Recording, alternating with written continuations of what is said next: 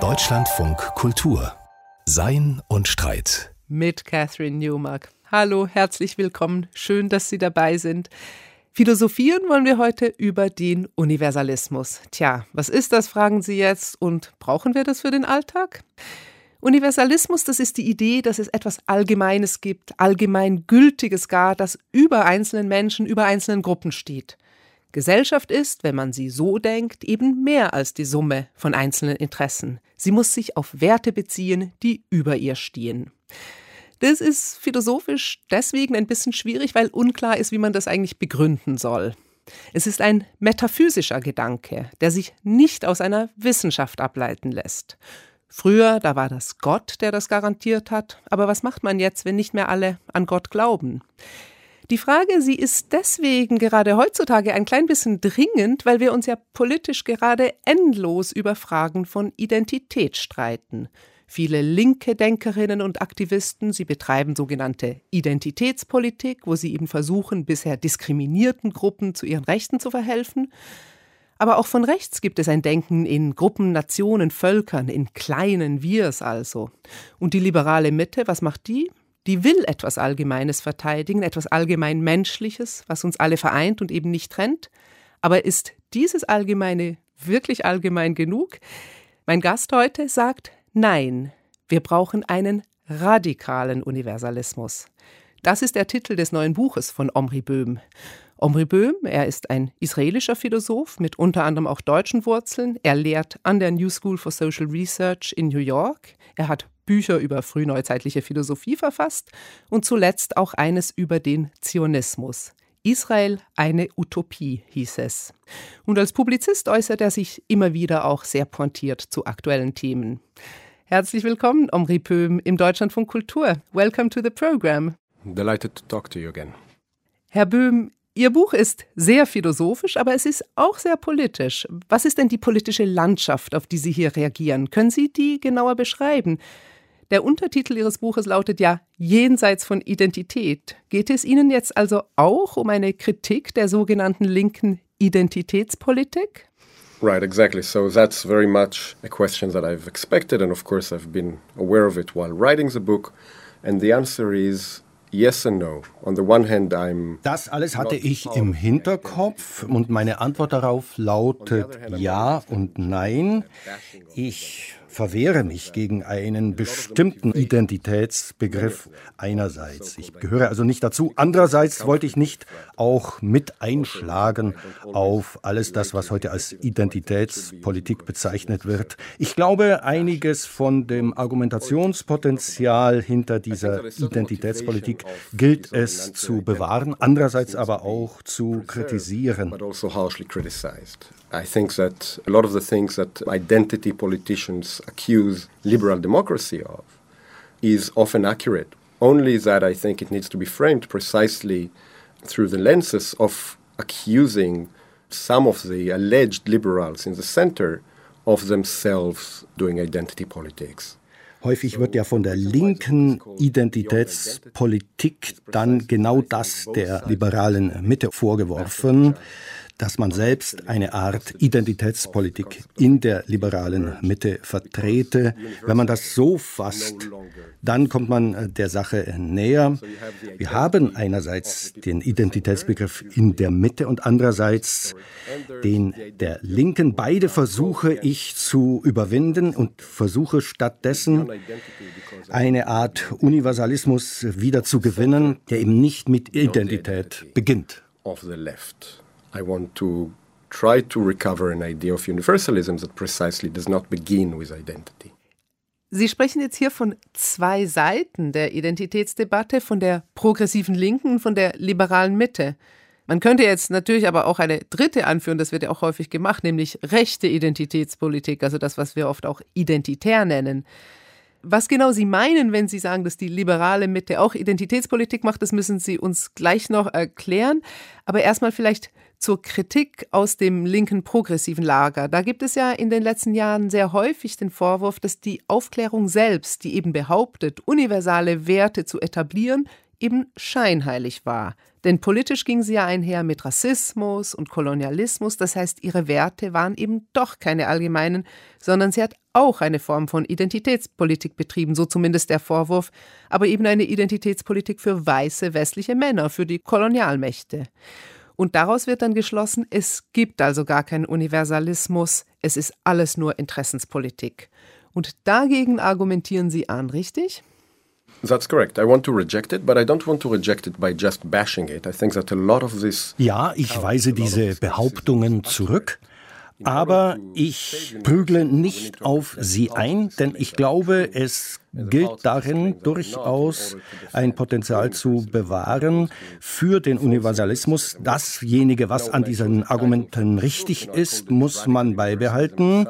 Und das, was falsch ist, muss man absondern, um eben einen echten, den wahren Begriff von Universalismus zurückzugewinnen. Und was nun die Aufklärung angeht, so wird ja jetzt der Vorwurf erhoben, Aufklärung habe selbst keinen echten Werte-Universalismus vertreten, sondern habe selbst eine identitäre Agenda vorangetrieben. Und ich würde sagen, die Aufklärung hat in der Tat entgegen dem, was man gemeinhin annimmt, den Universalismusgedanken teilweise unterhöhlt und entstellt. Aber ich glaube, es sind bestimmte Stränge innerhalb der Aufklärungsbewegung, die letztlich dazu geführt haben, dass es zu dieser Entstellung kam und dass daraus dann auch der Keim der Identitätspolitik werden konnte. Saving universalism needs to be saving universalism from the Enlightenment or saving universalism from some strands of the Enlightenment that were very powerful Aber ich versuche eben eine richtige universalistische Auffassung herauszuarbeiten. Ich beziehe mich dabei insbesondere auf einen Philosophen, der ja nicht ganz unbekannt ist, Immanuel Kant, der diesen inneren Widerspruch in der Aufklärung auch bemerkt hat und versucht hat, eine Antwort darauf zu artikulieren. Der echte Universalismus, der wahre Universalismus ist eben nicht gleichzusetzen mit dem, was aus diesen Teilströmungen geworden ist. Die identitäre Linke behauptet ja, Universalismus selbst sei im Grunde ein Projekt zugunsten der weißen Männer geworden und habe damit den Universalismusbegriff konterkariert. Diese Behauptung halte ich für falsch. Ich halte das für eine Entstellung, aber eben nicht den wahren Universalismus, den es eben jetzt wieder zu gewinnen gilt. Und ich bemühe mich eben in meinem Projekt einen Universalismus herauszuarbeiten, der vor dieser Entstellung zu bemerken ist. It is through that we have received identity politics for white men. The attempt needs to be to redeem universalism itself from this trend. Das müssen Sie jetzt näher erklären. Worin genau besteht diese Entstellung oder Verzerrung der universalistischen Ideale in der Aufklärung selbst? Und wie kann man das jetzt retten? Wie wollen Sie es retten? Ihnen geht es ja um die Rettung des Universalismus. Yes, I guess in the most general terms, the corruption of true universalism through the Enlightenment came about through the corruption of the concept of humanity. Ja, genau so ist das. Und ich glaube, der Knackpunkt bei dieser Entstellung des Aufklärungsgedankens ist eine Neufassung des Begriffes Menschheit oder was macht den Menschen aus. Wir haben ja diesen humanistischen, menschheitszentrierten Ansatz als Impuls in der Aufklärung. Er ist ganz wichtig, aber es kommt dann dazu, dass in der Aufklärung der Mensch aus der Natur heraus erklärt wird. Der Mensch wird zu einem Bestandteil der Natur und unterliegt sozusagen dann wie die Natur selbst auch dem Zugriff der Wissenschaft. Er wird als rein biologisches Wesen definiert, aber wie wir wissen, kennt die Biologie, die Naturwissenschaft ja keine Werte. Wir können dem Menschen dann als einem Wesen keinen besonderen Wert, keine besondere Bedeutung zumessen und das führt dann zu einer Engführung des Menschheitsbegriffes überhaupt. Nehmen wir zum Beispiel Sätze wie etwa wir halten folgende Wahrheiten für offenkundig, dass alle Menschen gleichberechtigt geschaffen worden sind mit bestimmten unveräußerlichen Rechten, wie Sie das ja aus der amerikanischen Unabhängigkeitserklärung kennen. Wie lässt sich das begründen? Für einen Philosophen selbstverständlich eine entscheidende Frage. Gott scheidet mittlerweile aus, ist also keine hinreichende Begründung. Und was bleibt dann noch übrig? um den Menschen eben zu charakterisieren. Nun der Rückgriff auf die Natur. Und ich meine nun, dass der Rückgriff auf Natur nicht geeignet ist, um dem Menschen noch irgendeine besondere Würde zusprechen zu können, denn die Natur ist blind und die Naturwissenschaft kennt diesen Wertbegriff nicht. What do you do about the value of humans? Do you treat them as natural beings that are to be mastered and possessed, like the rest of nature? That's the way in which you get also colonialism and enslavement and so forth. Power becomes the main category. Wir haben also aus der Natur keine Handhabe, um Wertsetzungen zu begründen.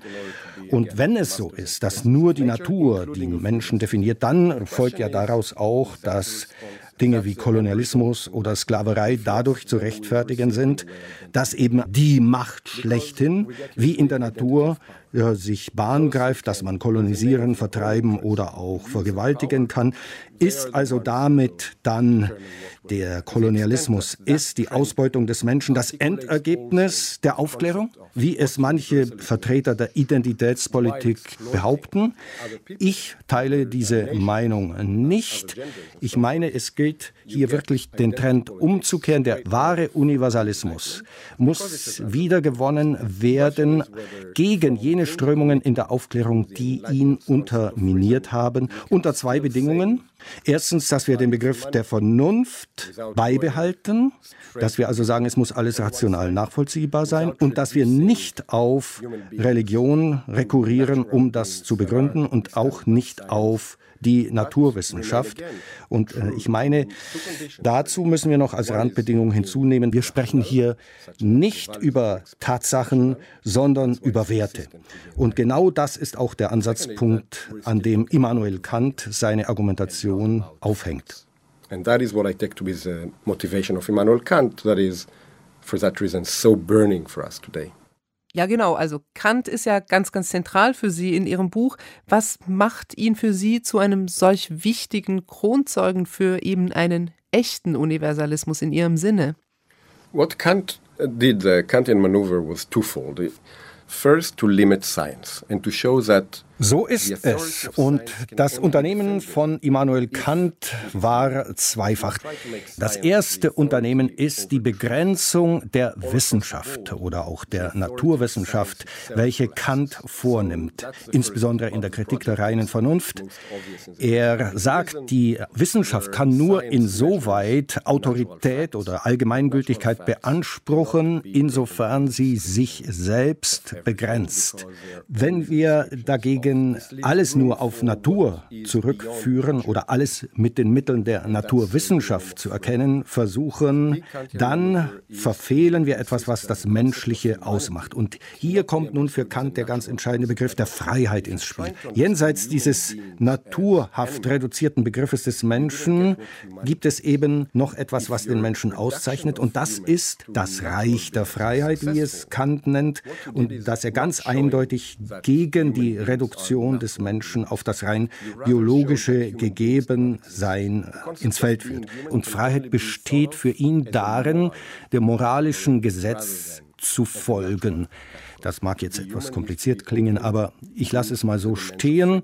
Wenn dieses Unternehmen Kants gelingt, dann kann man auch eine Rettung des Universalitätsbegriffes vollführen. But if this maneuver is successful, then that is a big difference that Kant has to offer to the development of enlightenment. To save, to rescue the concept of humanity from its reduction back to nature. Denn wenn man nämlich den Menschen nur als biologisches Wesen sieht, dann kann man ihm mit gutem Grund keinen absoluten Wert, keine Würde zuschreiben. Man kann nicht begründen, weshalb der Mensch niemals als Mittel, sondern stets als Zweck in sich selbst begriffen werden muss. Man hat die Unterscheidung von richtig und falsch damit aus der Hand gegeben. Und zweitens, wenn man das so reduziert, wie ich eben äh, beschrieben habe, den Menschen als rein biologisches Wesen, dann wird man auch letztlich diesen starren Identitätsbegriff als Erbschaft mitnehmen müssen, dass nämlich der Mensch eben nur durch das bestimmt sei, was faktisch oder tatsächlich über ihn festzustellen sei, dass er also zum Beispiel äh, schwarz oder weiß ist, Mann oder Frau, Jude oder nicht Jude.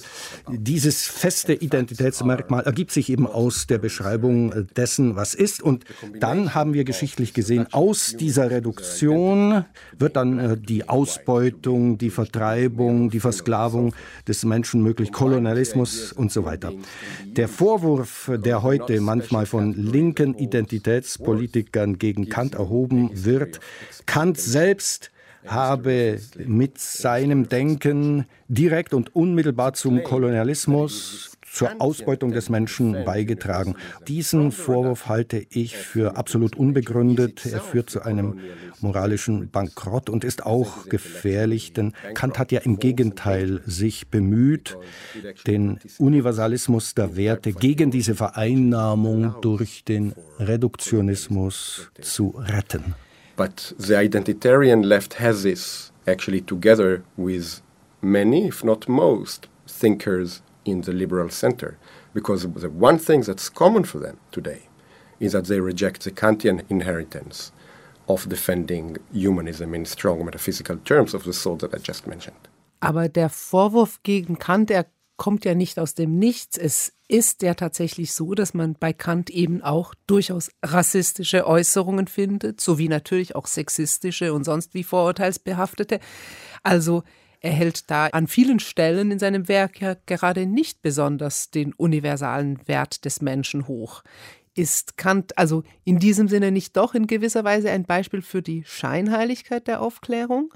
That Kant expressed racist remarks, misogynist remarks, anti Semitic remarks is not controversial. He obviously held those views and expressed them. Kant war ohne Zweifel Vertreter rassistischer, frauenfeindlicher, antisemitischer Meinungen. Er hat sie auch vertreten, zum Teil auch in seinen theoretischen Schriften, obgleich weniger in seinen im engeren Sinne philosophischen Schriften. Und hier meine ich, muss man eine Unterscheidung treffen. Kant als Philosoph hat sich eindeutig dafür ausgesprochen, dass Tatsachenbehauptungen über Menschen nichts über die Würde des Menschen aussagen können. In seiner Anthropologie hat er sich teilweise anders geäußert, aber das, was bei ihm Anthropologie heißt, ist, so meine ich, für Kants Ethik vollkommen unerheblich. Entscheidend ist, dass er eben gesagt hat, Tatsachen Sachen über Menschen können nichts über ihren Wert oder ihre Würde aussagen. Was er vertreten hat in seiner Anthropologie, all das ist im Grunde abgestorbenes Wissen, das ist zeitbedingt und für uns ist das jetzt irrelevant. Wichtig ist es aber im politischen Zusammenhang eines festzuhalten. Wenn behauptet wird, dass die Naturwissenschaft anhand von Beschreibungen des Objekts Mensch feststellen könne, ob dem Menschen eine absolute Würde zukomme, dann ist das bereits gleichzusetzen mit der Behauptung, dass dem Menschen keine absolute Würde zukommt. Denn Würde lässt sich eben nicht aus kontingenten Behauptungen herleiten oder Beobachtungen. Ich bin eigentlich vollkommen ungerührt angesichts dessen, dass äh, Kant, dieser tote weiße Mann, äh, sich rassistisch oder misogyn geäußert hat. Was mich mehr bekümmert und was mich beeindruckt, ist dagegen, dass äh, viele Vertreter auf der politischen Linken jetzt das Kind mit dem Bade ausschütten und tatsächlich meinen, mit wissenschaftlichen Methoden etwas über würde des Menschen sagen zu können. Und damit befinden sie sich ja auch in bester Gesellschaft mit vielen postmetaphysischen Ver Vertretern in der politischen Mitte. I'm more impressed, by the way, with the fact that so many people on the left are willing to really spill the baby with the water and reduce human beings to beings that actually maybe can be used because they are natural beings. Again, they're in good company with a lot of post metaphysical centrists.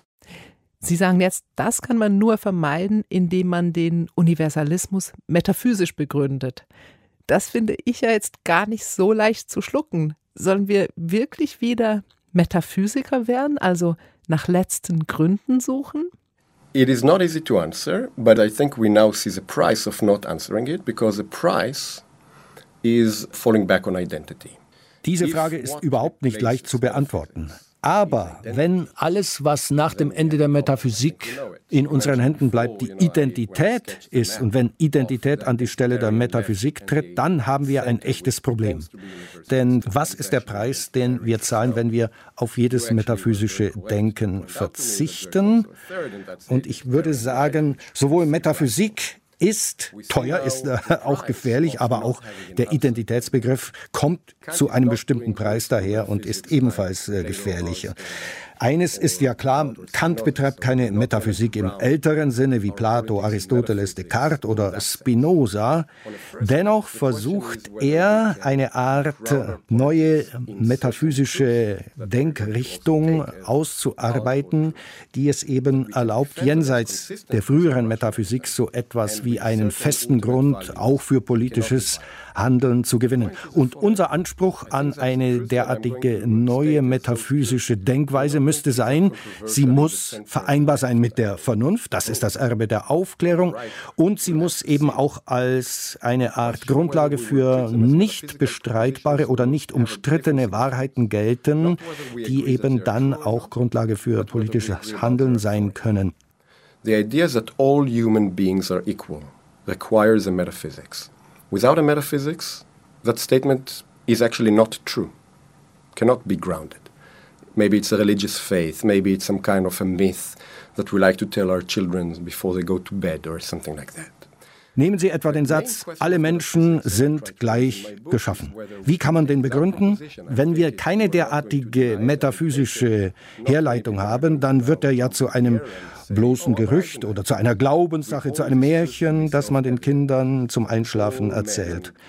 Wir leugnen ja durchaus nicht, dass es in der Geschichte immer wieder Beispiele gegeben hat, wo Menschen ihre eigenen partikularen Interessen über diesen absoluten Geltungsanspruch der menschlichen Würde gesetzt haben und letztlich dann ihren Identitäten äh, gefolgt sind und dann eben nicht diesem allgemeinen Gesetz gefolgt sind.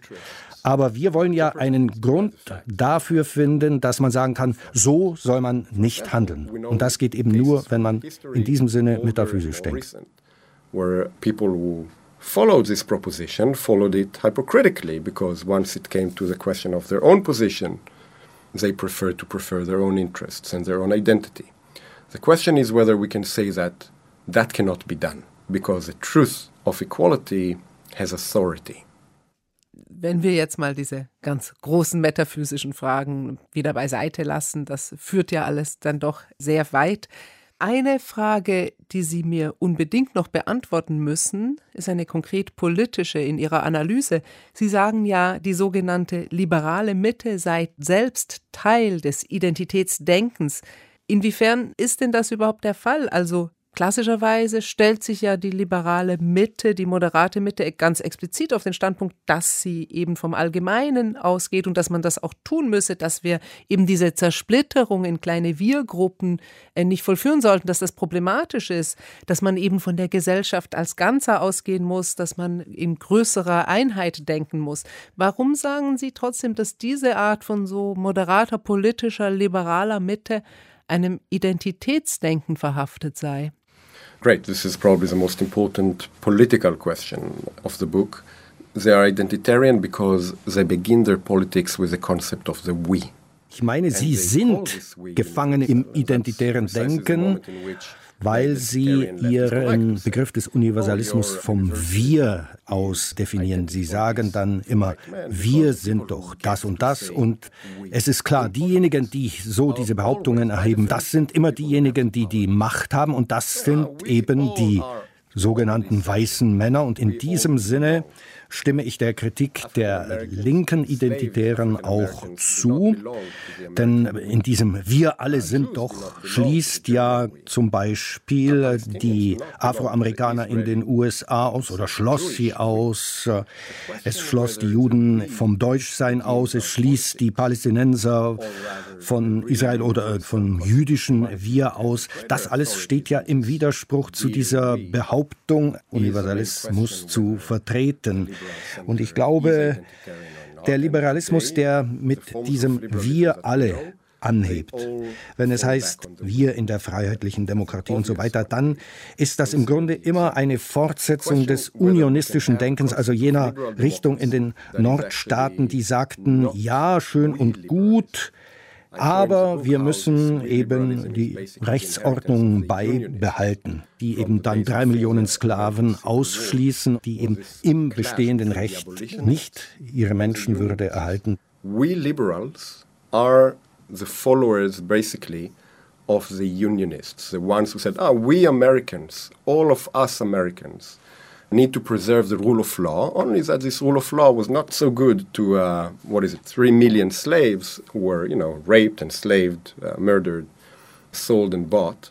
Im Gegensatz zu den Unionisten gab es die Abolitionisten, die eben die Sklaverei abschaffen wollten, mit Berufung auf dieses universale Ideal der Gleichheit aller Menschen.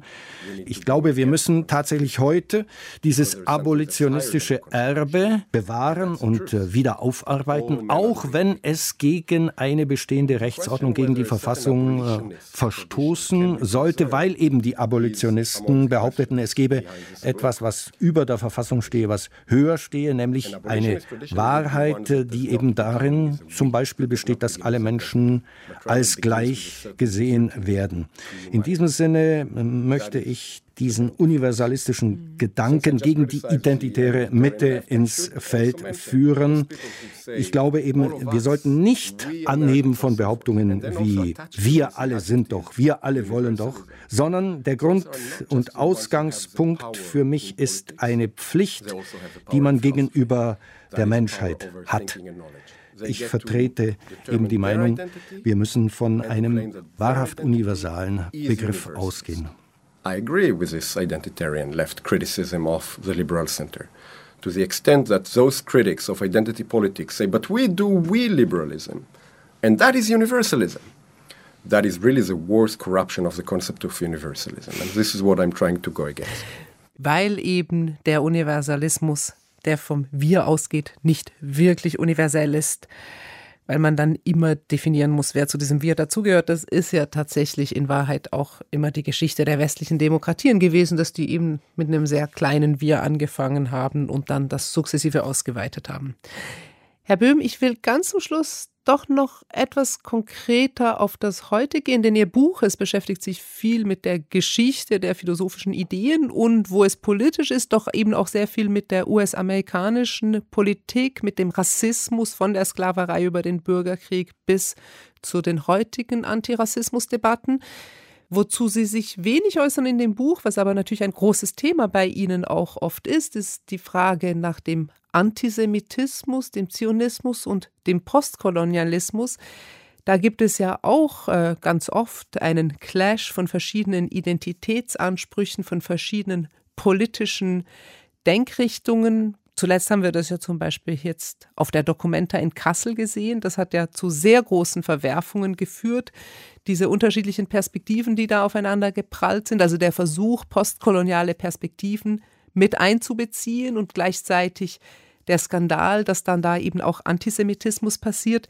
Wäre es bei solchen Konflikten auch so, dass Sie sagen, dass man mit einem mehr universalen, universalistischen Denken diese Konflikte auflösen kann oder sie zumindest besser verstehen kann?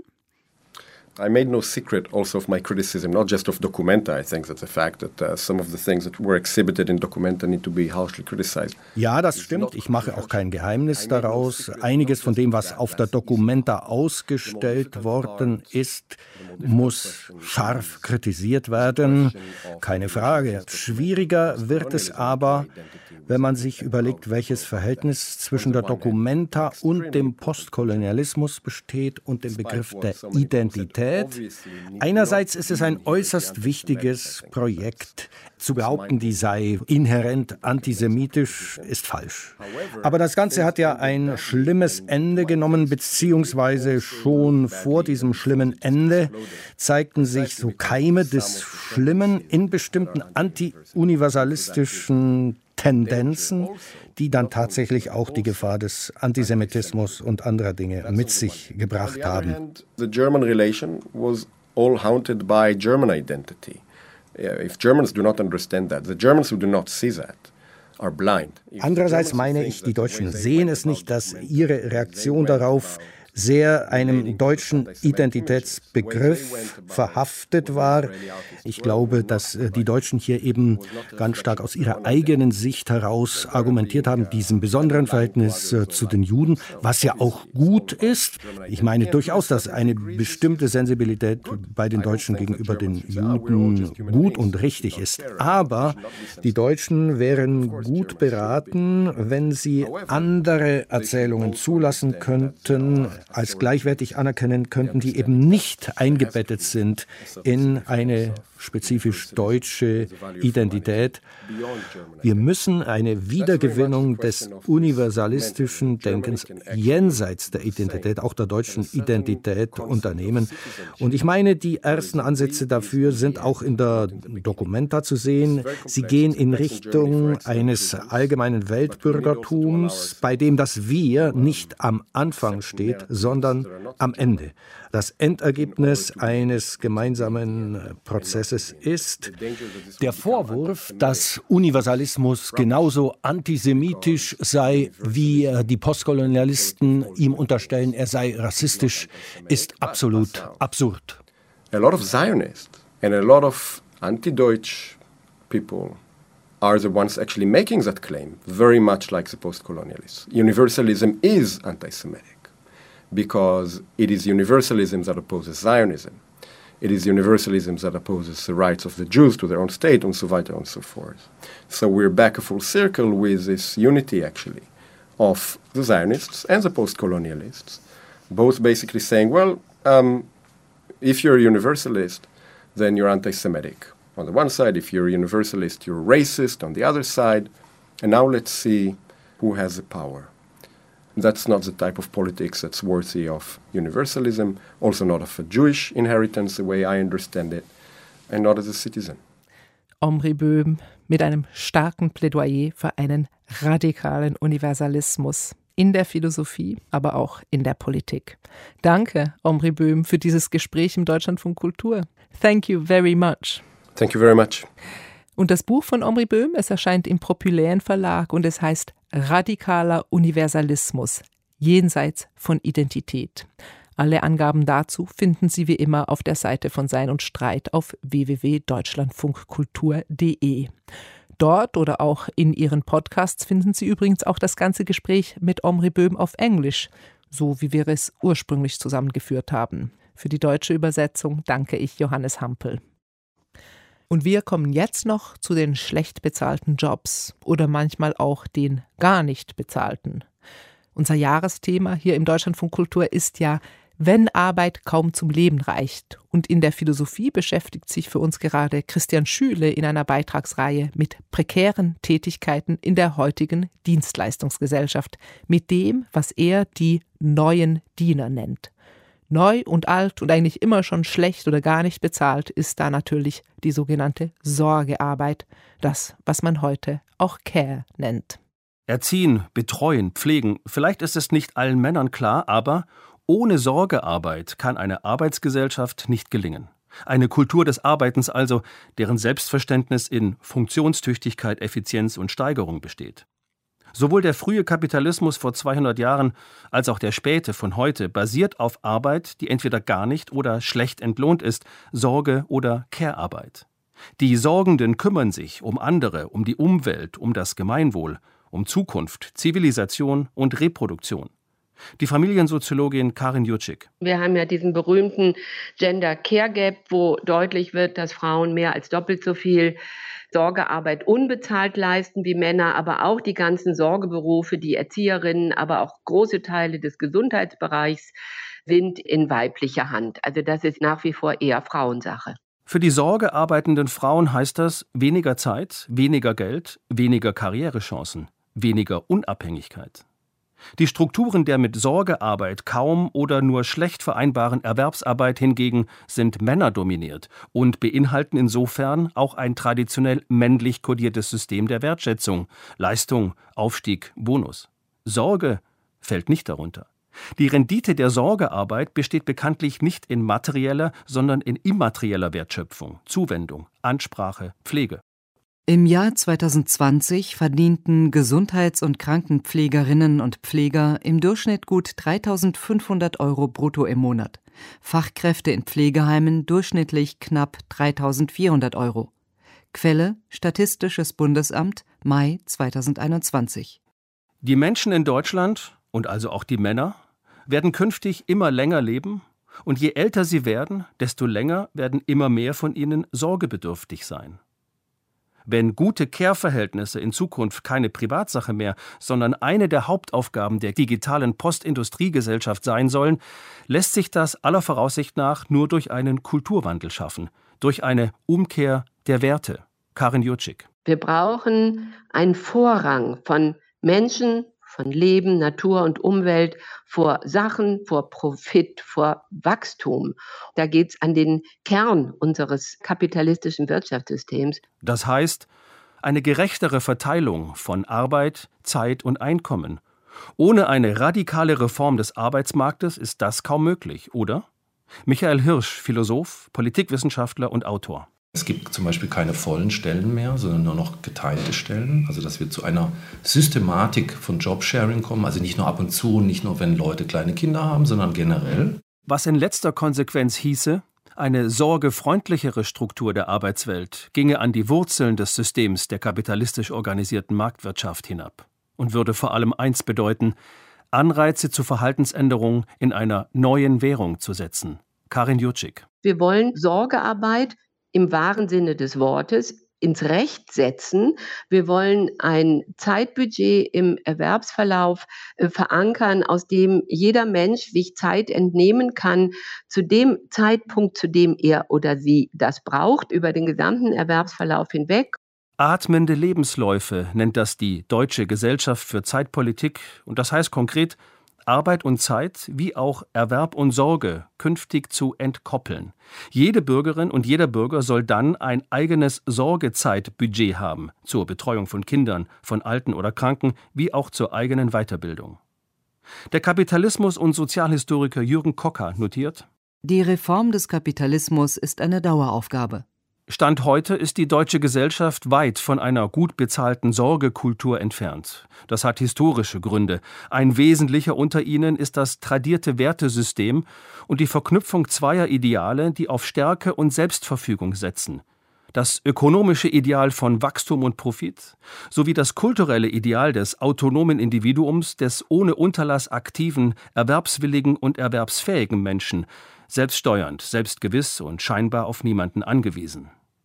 Die nächste Gesellschaft müsste also aus der Idee der Sorge herausgedacht werden. Sorge als Leitwert, nicht als Abfallprodukt einer auf Profitorientierung ausgerichteten Warenökonomie.